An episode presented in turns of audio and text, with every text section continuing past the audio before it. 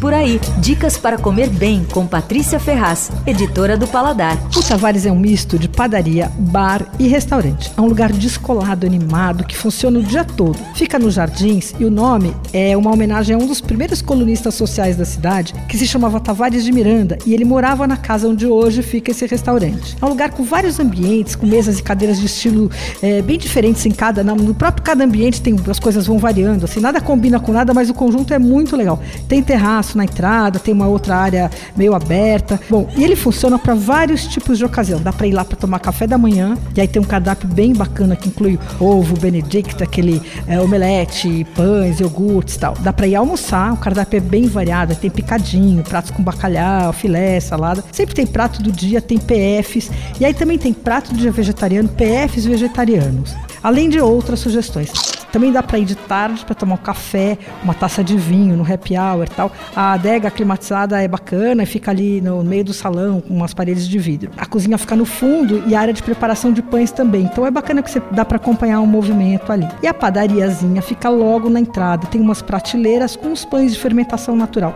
Eu provei dois ótimos: a baguete e, na, tradicional e o pão de figo com castanha do Pará. Bom, quase todos os pratos da casa vêm acompanhados de uma fatia de pão artesanal. Eles perguntam lá, dão algumas opções e perguntam o que, que você quer. E na lojinha da entrada vende também cafés cultivados no Espírito Santo e embalados com a marca da casa. Então anota aí o endereço. O Tavares fica na Rua da Consolação, 3212. Você ouviu Por Aí.